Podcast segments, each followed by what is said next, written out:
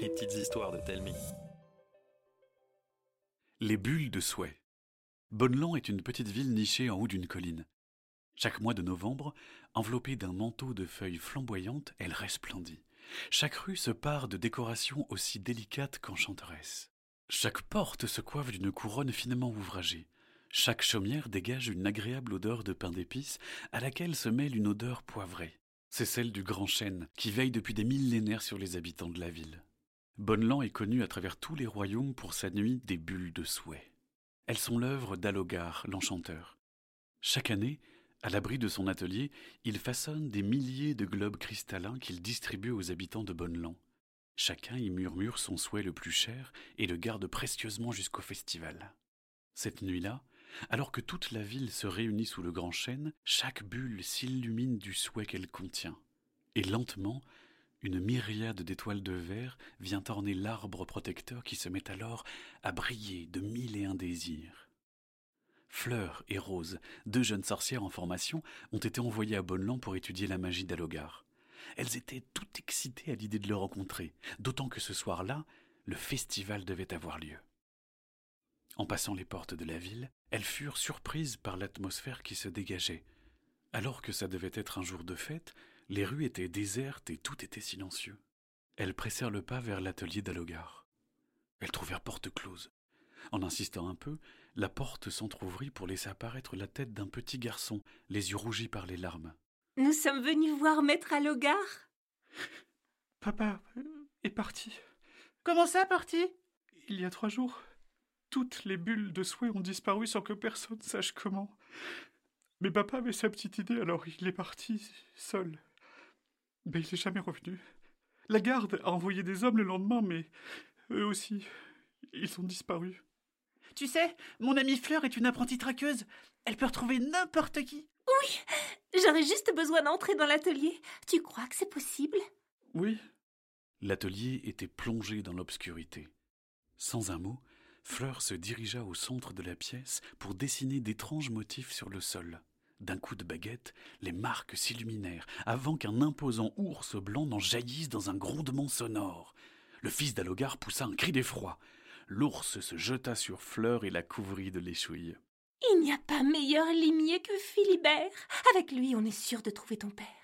L'ours renifla l'air un moment, colla sa truffe au sol et se mit en chasse.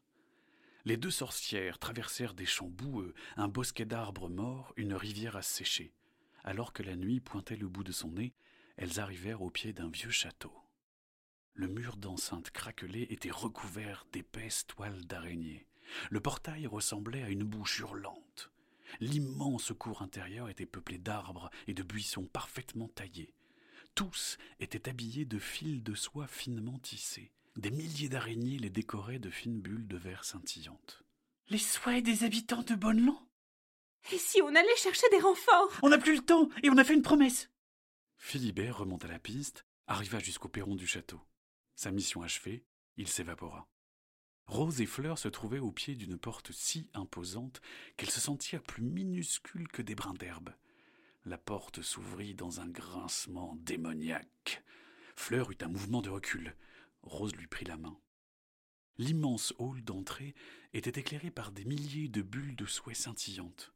Au centre de la pièce, la statue d'un imposant sorcier était entourée d'une dizaine de statues de pierre, l'air terrorisé, armes au poing. Elle protégeait une énorme sphère de verre flottant à quelques centimètres du sol. La curiosité poussa Rose et Fleur à s'en approcher. Sous la rondeur du verre, elles découvrirent une immense plaine verdoyante où galopaient des chevaux sauvages montés par des enfants. Ce souhait me fascine. Il est vraiment magnifique, vous ne trouvez pas? Sous leurs yeux terrifiés, une femme émergea des ombres, très grande, habillée d'une robe finement brodée de soie rouge aux motifs dorés. Malgré le masque de porcelaine qui couvrait son visage, Rose et Fleur se sentaient dévisagées. Vous, euh, vous, vous êtes... euh, La tisseuse? Vous avez bien appris vos leçons, petite sorcière. La tisseuse était une sorcière de légende, presque aussi vieille que le temps. Elle avait créé l'attrape-rêve, un sort qui permettait de piéger des cauchemars qu'elle se faisait une joie de déguster pour renforcer ses pouvoirs. Rose regarda les bulles de souhait, puis lança à la tisseuse un regard noir. Vous devriez avoir honte De quoi? D'étudier les souhaits des humains? De leur voler. Ce ne sont que de petits souhaits pour une fête de rien. Vous avez rendu tout le monde malheureux. Vous êtes un monstre. Comment osez-vous? Le masque de la tisseuse noircit. Autour d'elle, l'air crépita. Des centaines d'araignées surgirent de tous les côtés. Vous croyez que vous pourrez vous nourrir de leurs cauchemars si les humains ne souhaitent plus rien? D'un coup, le calme revint. Les araignées s'éloignèrent. Je n'y avais pas pensé. Il vaudrait mieux que vous leur rendiez leur bulle. En plus, le festival va bientôt commencer.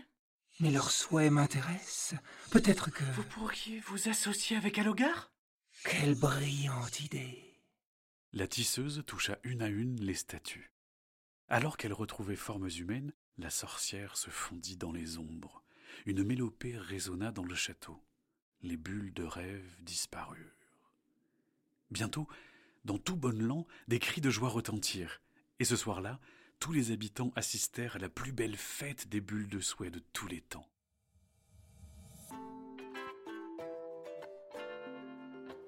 C'était une petite histoire de Mathieu Jonel. Vous avez une envie d'histoire? Demandez à vos parents de nous la raconter sur Facebook ou par mail. À la semaine prochaine